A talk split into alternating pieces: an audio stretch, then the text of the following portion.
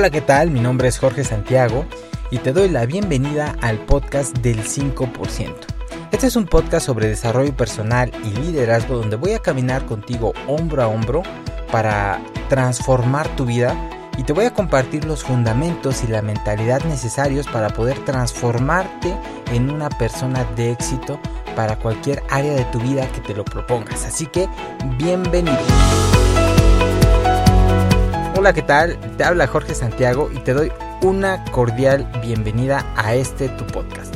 Estamos ya en el episodio número 8 del 5% y el día de hoy voy a ser muy muy sincero contigo respecto a este cliché de que se repite muy constantemente en el mundo del emprendimiento. Esta frase que va algo así como más o menos de sigue tu pasión y tu corazón y solo así tendrás éxito. No tendrás que trabajar ni un día más de tu vida. Eh, lo cual, mira, te comparto, es una gran y completa falacia.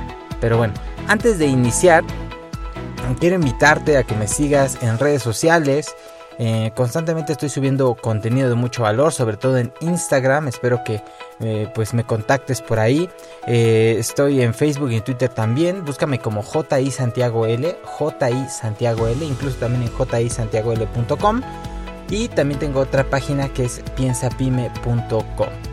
Si este contenido te gusta, pues te pido que me regales un me gusta, me comentes, me compartas este contenido con alguien más que le pueda hacer utilidad y así pues nos vamos haciendo más visibles y podemos llegar a más personas y más personas se pueden beneficiar de este contenido. También si te interesa el tema de los negocios, ya sea tradicionales, startups, negocios digitales, te recomiendo mucho mi otro podcast que se llama eh, Piensa Pyme, que de hecho lo acabo de grabar hace tres minutos, el episodio de esta semana, donde te comparto los fundamentos y principios para lanzar un negocio con el pie derecho y sobre todo que puedas maximizar tus posibilidades de éxito. Y o si ya tienes un negocio, entonces que puedas eh, cimentarlo bien para poder escalarlo y lograr que el negocio trabaje sin ti. Pues eso es todo, gracias por aventarte el spot publicitario y bueno, ahora sí vamos a entrar en materia. Mira, eh, eh, mi interés es ayudarte, es retarte. Imagínate que soy como tu coach. Tu coach no significa que sea mejor que tú, es alguien que está contigo lado a lado, que te va a retar y te va a llevarte a cuestionar cosas, paradigmas, em, eh, estereotipos que tenemos en la cabeza para romperlos y para que podamos sacar la mejor versión de nosotros mismos. Así que el día de hoy no te voy a hablar en un tono muy romántico, muy acá de no, sí el emprendimiento, no, sí sigue tu pasión. Hoy quiero ser muy realista contigo. ¿Por qué? Pues porque quiero ayudarte. Quiero ayudarte. Y esta frase que te comentaba de sigue tu corazón, sigue tu pasión, se escucha muy bien, la verdad, muy bonito, ¿verdad? pero tiene, o sea, este tono romántico idealista que nos encanta escuchar, desafortunadamente es una completa falacia. Por lo menos para la mayoría de las personas.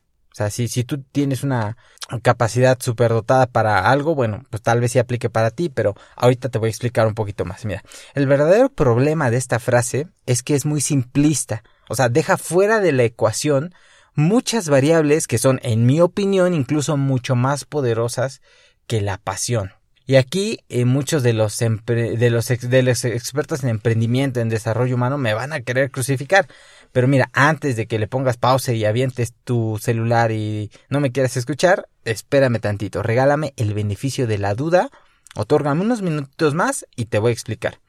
Esta idea romántica te decía de seguir mi pasión para ser pleno, para lograr éxito y solamente así lo vas a lograr y demás, es la causante de que se lancen muchos negocios que fracasan, que muchas personas tomen carreras que les apasionan o profesiones que después terminan trabajando en otras cosas, e incluso hasta personas frustradas en trabajos buenos, entre comillas, buenos, porque piensan que deberían estar haciendo lo que les apasiona en vez de conservar este trabajo que sostiene a su familia.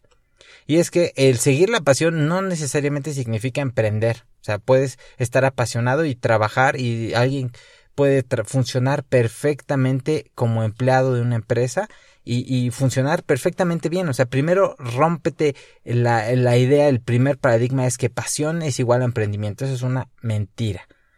Ahora, creo que toda la confusión está en la palabra pasión, en cómo la entendemos. Generalmente todos entendemos pasión como eso que tanto nos gusta, algo que podríamos hacer sin cobrar, que disfrutamos, que podríamos hacer por horas y horas y horas y el tiempo pasa volando. Y sí, todo esto está muy bien, pero eso es solamente una cara de la moneda. Y mira, déjame ponerte un ejemplo. ¿Recuerdas eh, la película esta de La Pasión de Cristo? Que fue así como que muy criticada, eh, esta película de Mel Gibson marcó una historia en el cine, o sea, marcó la historia del cine. Y creo que es una de las películas más cercanas a la realidad que fue la crucifixión de Jesús. O sea, y digo más cercanas porque aunque se ve sanguinario cómo le pegan y cómo se escurre la sangre y todo, o sea, yo creo que se queda corto, ¿eh? Incluso en la Biblia dice que literal le desfiguraron el rostro. Pero bueno, pregunta. ¿Crees que Jesús amaba ser golpeado? ¿Que era masoquista? ¿Crees que le gustaba el dolor y la humillación y quería morir de una de las maneras más dolorosas y vergonzosas que incluso existen hasta hoy día? Por supuesto que no. O sea, él no sentía pasión por eso. Entonces, ¿por qué rayos lo hizo? Él sentía pasión no por lo que hizo, sino por quién lo hizo. Y aunque no me voy a poner a predicarte aquí, Creo que es una gran lección y nos deja ver la otra cara de la moneda. La pasión también es aquello por lo cual estamos dispuestos a sufrir. Y ahí no solamente entra lo que haces, entra el juego por quién lo haces. Por ejemplo, este podcast es algo que me apasiona y lo hago porque me apasiona.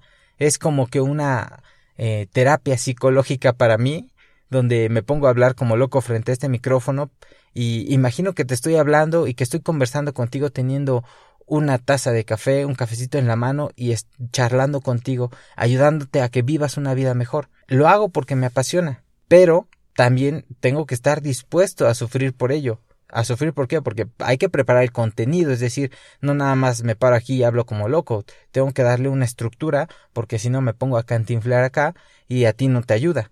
¿No? También mm, tengo que apartar un tiempo que tal vez podría invertir en otra cosa, podría invertir con mis hijas, podría invertir, no sé, haciendo eh, cualquier otra cosa, pero hago esto porque me apasiona. Eh, va a haber cosas, por ejemplo, ahorita em, no pude grabar en la oficina y en la casa las niñas están durmiendo, entonces no quiero hablar fuerte y que las vaya a despertar, entonces estoy en mi auto y son como las 7 de la mañana y está haciendo un frío que hasta se me están acalambrando los pies y estoy sufriendo, literal estoy sufriendo, pero lo hago porque me apasiona. Entonces, mira, uno de mis mentores, Víctor Hugo Manzanilla, habla en uno de sus podcasts, de hecho el podcast se llama Siete pasos para monetizar y hacer de tu pasión una realidad. Si lo buscas así, siete pasos para monetizar y hacer de tu pasión una realidad y pones liderazgohoy.com, eh, te va a salir. Y si quieres, escúchalo, de hecho estaría muy bien que lo escucharas, pero eh, eh, él ahí habla mucho sobre este tema, incluso lo toca en su libro, se llama Despierta tu héroe interior, el primero de sus libros, y dedica un capítulo completo a esto que te voy a platicar. Obviamente, pues yo te lo voy a platicar desde mi punto de vista y con mi experiencia, ¿no? O sea, aunque es, digamos, parecido, no es el mismo contenido. él comenta que existen tres fuentes de pasión, que es algo que amas, lo que, lo que ya sabemos, la primera cara de la moneda, o incluso que odias. O sea, tú puedes sentir pasión por hacer algo que, que, no que odias, sino que una situación que te desagrada tanto que te impulsa a tomar acciones. Por ejemplo, que un niño esté siendo maltratado, o que los perros, por ejemplo, eh, sean abandonados y sufran y demás. Eso es algo que, que no me gusta, o sea, que, que odio bueno, es que día se escucha muy feo, pero algo que te desagrade y que me gustaría hacer más, incluso constantemente, no siempre, pero constantemente estoy cargando una bolsita de alimento y agua en la cajuela del carro y cuando veo algo así me detengo por lo menos a darle comida y agua. O sea, eh, son cosas que te motivan a hacer algo más. Eh, otra cosa más sería el, un segundo motivo de la pasión sería el resultado de lo que haces, es decir, tal vez la actividad per se no te va a, apasionar. O sea, por ejemplo, el salir a vender, el salir a hacer contactos, el ser rechazado, tal vez no te va a apasionar, pero tal vez sí te apasiona el resultado. el estilo de vida que te provee tu trabajo, el estilo de vida que te provee tu negocio, el tiempo que te da para tener tu familia, o sea, también eso es, una fuente de pasión. Y la tercera es por quién lo haces. Es decir, tal vez no te eh, super apasiona lo que haces, tal vez no te super apasiona el resultado, pero las personas o por quien tú lo haces, tu familia o quien sea importante para ti, hace que tengas esa pasión de querer hacer lo que estás haciendo. Y mira, ahorita parece que estoy divagando, pero espérame tantito y ahorita voy a amarrar todo y va a quedar mucho más claro. Dame tiempo, te pedí tiempo. Ahora, ¿esto qué quiere decir?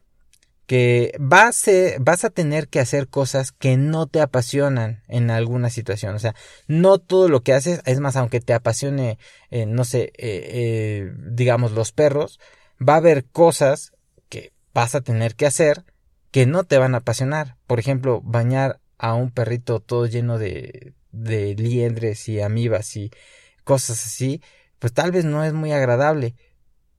Y debes estar dispuesto a pasar por ese proceso, porque todas y cada una de las actividades eh, que, que te apasionen, o sea, si te apasiona el dibujo, no nada más es el dibujo, sino todo lo que está relacionado con esto.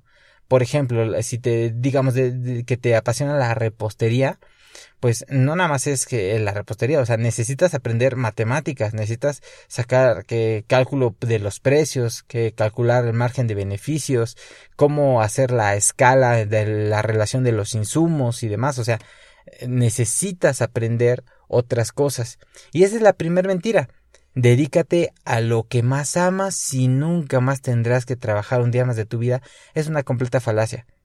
Entonces rompe ese, ese paradigma mental de que, ah, no, pues va a ser todo, va a ser miel sobre hojuelas y demás. No, porque no va a ser así. El mundo en el que estamos hoy no te lo va a permitir. Vas a tener que hacer, por lo menos de inicio, cosas que no te van a gustar, pero vas a, estar o vas a estar dispuesto a hacerlo si estás convencido de que vale la pena. Y el segundo punto al cual quiero llegar es el siguiente.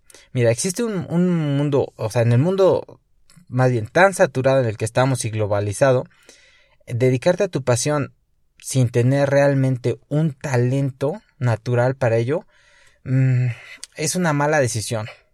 Por lo menos para la mayoría de las personas.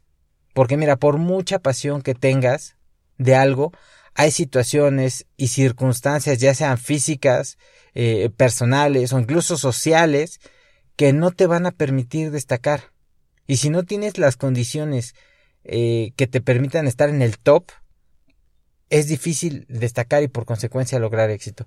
Mira, yo conozco, o sea, tengo cercanía con, con, tengo un familiar que es futbolista profesional de, de primera división aquí en México y él desde pequeño siempre tuvo un talento innato para el fútbol, siempre y le gustaba y hacía y no por eso significa que ya porque soy bueno pues ya contrátenme, ¿no? O sea, se tuvo que preparar y todo el tiempo estaba jugando y todo el tiempo iba a entrenamientos y su papá la verdad es que le invirtió una muy buena lana en toda esa preparación, ¿no? Y logró tener éxito.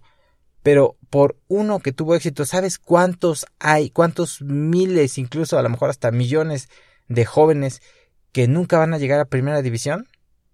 O sea, haz la cuenta. Cada equipo tiene 11 jugadores más la banca, pone que sean el doble, 22 eh, jugadores. Por 18 equipos que son. O sea, estamos hablando de un puñado de gente. La mayoría de la gente no va a llegar a primera división. No porque te apasione el fútbol vas a ser top si no tienes el talento natural. O si te gusta, mm, por ejemplo, ay, ahorita me estaba acordando de Michael Phelps, el medallista olímpico que él tiene un cuerpo físicamente, eh, digamos que le facilita el nadar, tiene brazos largos, manos amplias, eh, el tronco me parece que es un poco más corto de lo normal, lo cual lo hace, digamos, en el agua más dinámico, o sea, tiene las condiciones físicas para hacerlo. No te digo que no lo puedas lograr, yo te dije, quiero ser honesto contigo.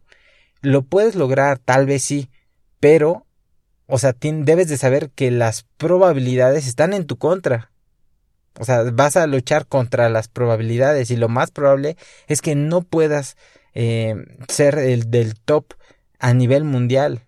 Y, no solamente hablando de futbolista, artistas. ¿Cuántos artistas hay? hay, hay varios, pero ¿sabes cuántos miles no llegan al top?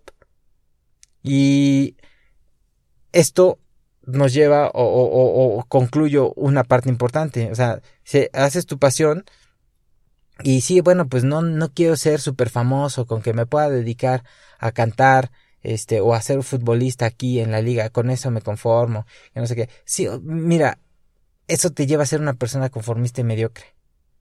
Y entonces, ¿de qué te sirve estar viviendo de tu pasión y todo si no puedes llegar a fin de mes? Si te estás endeudando, si vives estresado, si vives eh, precariamente. O sea, pregúntate, ¿vale la pena? O sea, este es un, es un episodio de donde yo quiero que te cuestiones. O sea, no, no te pienso hablar bonito. Quiero ser tu amigo y quiero ayudarte a que aterrices tus pies en la realidad. La conclusión o la segunda mentira a la que yo llego eh, de esto, de, hablando del tema de la pasión, es que la pasión, o sea, te dicen, no, pues con que te apasione ya vas a tener la gasolina suficiente y vas a tener éxito. Mm, yo creo que la pasión es necesaria, pero no suficiente para lograr una vida plena y de éxito.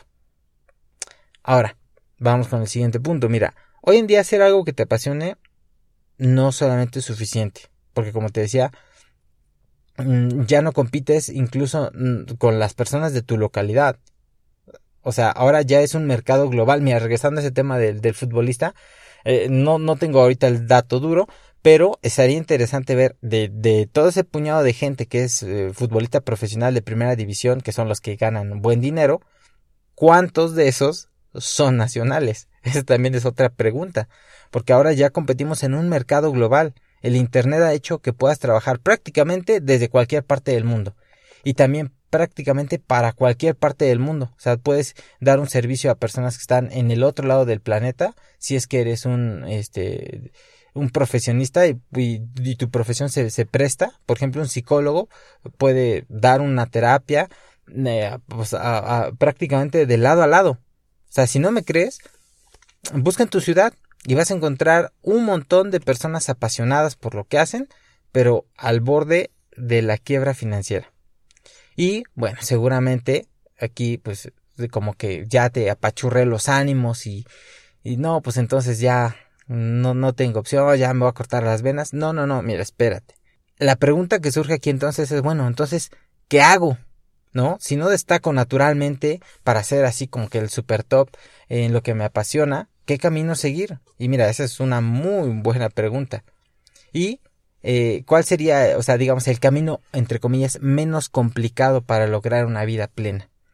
Y ahora sí, aquí te va la respuesta. Te voy a contar un camino que es menos atractivo, menos romántico, pero mira, funciona.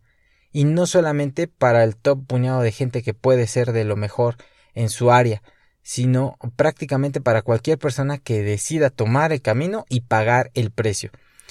Uno de los requisitos, o el principal podría decir yo, es ser disciplinado. ¿Recuerdas de lo que hablábamos en el podcast anterior? Eh, para construir disciplina. Bueno, pues si no lo has escuchado, te recomiendo que lo escuches. Antes incluso que este, ponle pausa, escucha el otro y después vienes a este. El plan o camino, este eh, que te voy a contar, lo han seguido cientos, incluso miles de personas exitosas que ahora están ahora sí logrando cosas increíbles. Y así que si tú no eres súper talentoso, no eres súper agraciado, si tú no tienes los, las super habilidades, no te preocupes. Hay una manera de vivir en plenitud. Y esta podría ser una excelente opción para ti. Mira, el primer paso es el siguiente. Aquí vamos con los pasos. Necesitas identificar claramente ¿Cuáles son tus habilidades y destrezas naturales donde destacas? Sí, o sea, en este, en este paso te estoy pidiendo que antepongas primero tus talentos antes que tus pasiones. O sea, ¿qué eres bueno haciendo? ¿De qué generalmente la gente se acerca y te pregunta? ¿O de qué te piden tu opinión? O te dicen, no, pues cuando se trata de hablar de X tema, pregúntale a él, o sea, a ti, porque él es el que sabe, ¿no? O sea, por lo menos sabes más que la persona media. Y anota cualquier cosa, cualquier cosa que se te venga a la cabeza. Aunque a priori tal vez no se te ocurra nada, Todos somos buenos haciendo cosas. Necesitamos nada más tal vez reflexionar un poco y pensar eh, y vas a ver que van a salir al menos un par de cosas. Mira, te voy a dar unos ejemplos míos para aclararte un poquito la mente. Por ejemplo, yo sé de electricidad, o sea, instalaciones eléctricas. No soy el súper experto, pero sí conozco lo suficiente como para yo mismo poder haber montado el sistema eléctrico de mi casa. Sí, yo literalmente monté cables, conecté, hice conexiones, apagadores, todo. El sistema eléctrico de mi casa, actualmente yo lo hice.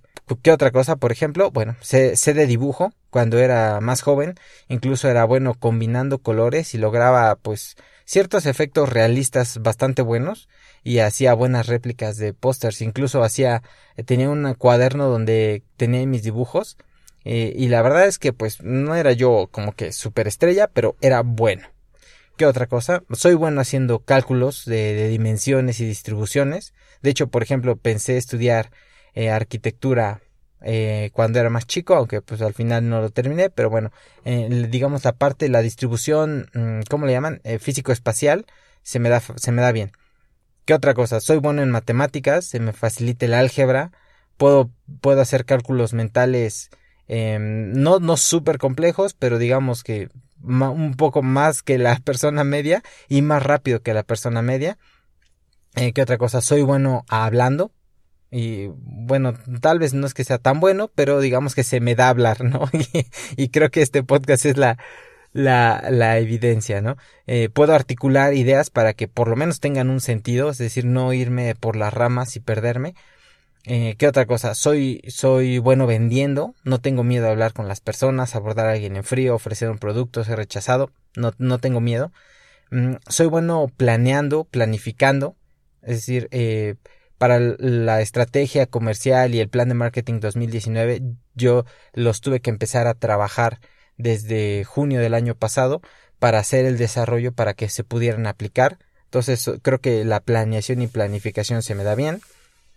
Eh, ¿Qué otra cosa? Se me da bien el pensamiento lógico, por ejemplo es decir, el, pensamiento matemático y lógico se me da bien, entonces eso me facilita muchas, muchas cosas, eh, sobre todo en la parte de crear sistemas para hacer las cosas y diseñar tareas. Eh, ¿Qué otra cosa? Soy bueno en Excel, por ejemplo, sé, hacer em, cálculos bastante buenos, incluso puedo crear eh, algoritmos sencillos en Excel a, base de, fórmulas y, demás. Entonces, bueno, esas digamos son, son áreas donde yo soy bueno, digamos, más bueno que la persona media. Va, entonces lo que necesito es que tomes lápiz y papel y, apuntes, o sea, ponte a pensar en qué, en qué eres bueno, en qué eres bueno.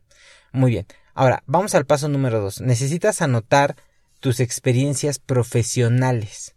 Y aquí no te estoy pidiendo que necesariamente te apasione. Es más, ni siquiera que seas extremadamente bueno, eh, eh, sino que básicamente conozcas más del tema que la persona media.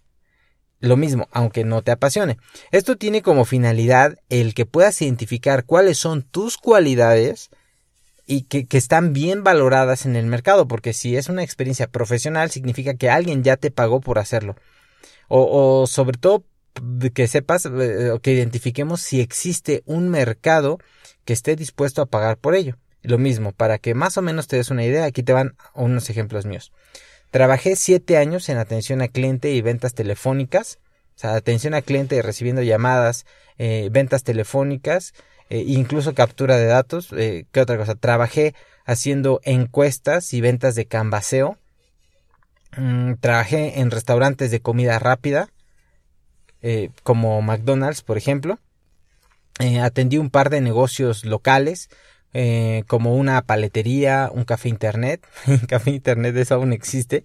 Bueno, trabajé temas de multinivel, también estuve en multiniveles, en ventas, incluso en reclutamiento de socios. trabajé en recuperación de cuentas de cobranza, tanto físicas como presencialmente. O sea, iba yo, yo literal era cobrador. Eh, también, eh, pues la parte de la persuasión con, con, clientes. Eh, fui supervisor también de, de, un equipo, de equipos en campo y equipos telefónicos. Mm, trabajé en reclutamiento y selección de personal también. Trabajé en capacitación, en desarrollo organizacional. ¿Sale? Entonces, bueno, aquí, si te das cuenta, son las experiencias y no necesariamente experiencias profesionales, por ejemplo, o sea, que te hayan pagado, sino que tal vez tú hiciste y desarrollaste algo que se vendió, por ejemplo, no sé, también, ¿sabes qué? Eh, sé utilizar la máquina de coser, no de manera súper profesional, pero sí puedo, pues, hacer, digamos, trabajos básicos. Entonces, eh, o sea, aquí es todas las capacidades eh, que, por las cuales alguien estaría dispuesto a pagar. ya, me, ya me entendiste? A esto vamos con la experiencia profesional. En este punto, yo espero que puedas empezar a ver cómo se empiezan a entrelazar unas cosas con otras, es decir, talento con experiencias profesionales. ¿Sale? Luego, vamos al paso número 3. Ya que igual te tomaste tu tiempo, pensaste y reflexionaste, hay que identificar tus vivencias personales estas vivencias que puedan aportar valor a otras personas o, a, o que puedan aportar áreas donde otros tengan interés. Y mira, aquí el punto es identificar qué cosas has vivido que te den una ventaja competitiva frente a la media de personas. Que por lo general, eh, esta parte eh, de las tres que, que, que vamos, esta es la más difícil de identificar porque tenemos muchas ventajas competitivas que no sabemos que son ventajas competitivas, valga la redundancia. Mira, y lo mismo, te voy a poner unos ejemplos que son eh, más que nada eh, vivencias personales y que me hacen, eh, digamos, me dan cierta ventaja frente a otras personas. Por ejemplo, nací en una familia de clase media, media baja, sea, no, no tuvimos acceso a escuelas privadas y caras y súper lujosas. Y mira, aunque no me faltaba nada, porque la verdad es que mis papás, pues en medida de lo posible, pues siempre se la rifaron y trataron de darnos lo mejor. No nos faltaba comida, no nos faltaba agua, pero realmente no, no tuvimos acceso a lujos. Si acaso salimos de vacaciones un par de veces en 20 años, o sea, no, no, no, no teníamos una, una opulencia. Esto me permitió crear un estilo de vida minimalista. Yo no necesito de grandes cosas para ser feliz. No vivo afanado por, por, por acumular cosas y demás. O sea, incluso eh, tengo ropa que tenía y ya saqué, tengo cosas, tenis que usaba y que ya, ya saqué. O sea, vivir una vida minimalista eh, eh, te ayuda a ser una persona más feliz. Considero que esa es una ventaja, una experiencia vivencial que, que me ayuda eh, eh, en esta parte. ¿Qué otra? Por ejemplo, eh, los trabajos en campo que tuve me hicieron conocer de manera pues más amplia y detallada toda la distribución geográfica, o sea, casi como taxista, pues. Entonces también eso me da una ventaja competitiva frente a otras personas que no lo tengan, ¿no? Sobre todo, digamos, si voy a trabajar en algo que es de campo, es físico, pues alguien que no conoce la ciudad está en desventaja contra mí, ¿no? Bien, ¿qué otro? Siempre he sido autodidacta, y aunque mira, no era el más inteligente de mis amigos, eh, pero como dice Yokoi Kenji, al final la disciplina vencerá la inteligencia, entonces soy siempre todo, el tiempo estoy aprendiendo y demás y eso de alguna manera me ha hecho destacar en ciertas áreas. Eh, también siento que es una ventaja competitiva porque el tema en el que sea, si tú me pones a hacer cocina, y créeme, voy a buscar, voy a buscar recetas, voy a suscribirme a canales, voy a leer ebooks, o sea, me voy a informar del tema aunque tú no me lo pidas. Siguiente, por el tipo de educación que nos dio eh, mi madre, soy una persona fría y analítica, o sea, no, no, y no es que mi mamá me haya inculcado eso, sino que por las situaciones que se dieron, eh, soy así, tal vez, o sea, también eso tiene que ver con mi personalidad, ¿no? Pero soy escéptico para muchas cosas. O sea, eh, para que a mí me convenzas de que existe algo así como que paranormal y así como que soy, soy muy, em, digamos, escéptico en esas cosas y siento que para el tema de negocios, el no creer en cosas así me ayuda y me da una ventaja competitiva. Por ejemplo, ¿qué otro? Em, cuando era más joven y pequeño me estafaron muchas veces, perdí mucho dinero eh, en haciendo malos negocios o vendiendo cosas que pensé que iban a venderse y no se vendieron. Entonces ahora, cuando, sobre todo en el tema de negocios, eh, soy igual, muy analítico, no me dejo emocionar, no me enamoro de una idea, sino que siempre hago una planeación y lo analizo. Entonces, siento que estas son vivencias que me han dado una ventaja competitiva. Y madre del cielo, también ya voy media hora. En el otro podcast me, me pasé y les pido una disculpa, pero miren, ya estamos terminando. Ahora, una vez identificados estos puntos, ahora sí vamos a identificar donde se compaginen la mayor cantidad de cosas. O sea, piensa en qué áreas profesionales podrías desarrollarte y podrías destacar. Y que tus vivencias aporten ahí. Una vez que lo tengas, ahora sí, vamos a ordenarlas. O sea, de, de, de estas tres vas a buscar donde se compaginan las tres cosas. Es decir, por ejemplo, si tienes experiencia en campo y tienes experiencia en ventas en canvaseo y aparte te han pagado y has liderado un equipo de ventas en campo, por ejemplo, pues bien podrías dedicarte a algo relacionado a eso. Va, si ya me entendiste por dónde va, ok, entonces necesito que hagas eso, que veas dónde se compaginan las tres áreas y saques por lo menos dos o tres puntos. La mayoría de las personas encuentra al menos tres cosas que les gustan o les apasionan Tal vez no al grado de dedicarse a toda la vida, pero tampoco que vivirían frustrados haciendo esto, ¿no? O sea, tú vas a encontrar ahí potencial de negocio, potencial de monetizar eso, ya sea como negocio o como trabajando en ello. Y entonces, ahora sí, vamos a meter a la ecuación el tema de la pasión. Vamos a elegir que de eso, que, que, que, que podría ser una buena opción, ¿qué te apasiona? ¿Qué es lo que más te gusta? Y si nada te gusta, bueno, pues qué es lo que menos te desagrada y vamos a explotar ahora sí el talento, vamos a trabajar disciplinadamente y vamos a ser administrados. Y necesito que aprendas lo más que puedas de esta área. Mira, esto que te estoy contando eh, es, es el camino más sencillo, no fácil, sencillo para poder crear una vida de abundancia porque tú te vas a dedicar a algo que el mercado necesita, que puedes hacer bien y que te van a pagar por ello. Aunque tal vez no te superapasione. Y aquí es donde entra lo que te decía de las fuentes de la pasión.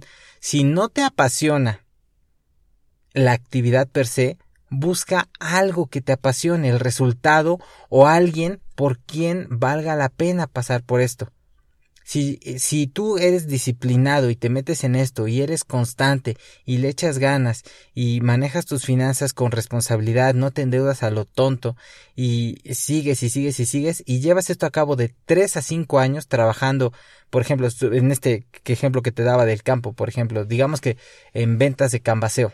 O sea, y es un ejemplo muy tonto, pero bueno, es el, el que se, se me vino a la mente ahorita y te dedicas a aprender todo de, negociación, de persuasión, de influencia, lees libros al respecto, eh, em, te educas en cómo capacitar personal, cómo hacer estrategias de cierre y te, te vuelves un experto, te vas a colocar, o sea, trabajas como loco y todo el dinero que generes lo vas a ahorrar y lo vas a invertir de, en 3 a 5 años haciendo esto, te vas a poner en una posición económica que solamente el 5 al 10% de la población pueden gozar. Te vas a encontrar en el top 10 de las personas que tienen una estabilidad, no, o sea, no, no hablo en que acumules dinero, sino en base a lo que es riqueza, según el término de Robert Kiyosaki, vas a ser de las personas más abundantes que va a haber.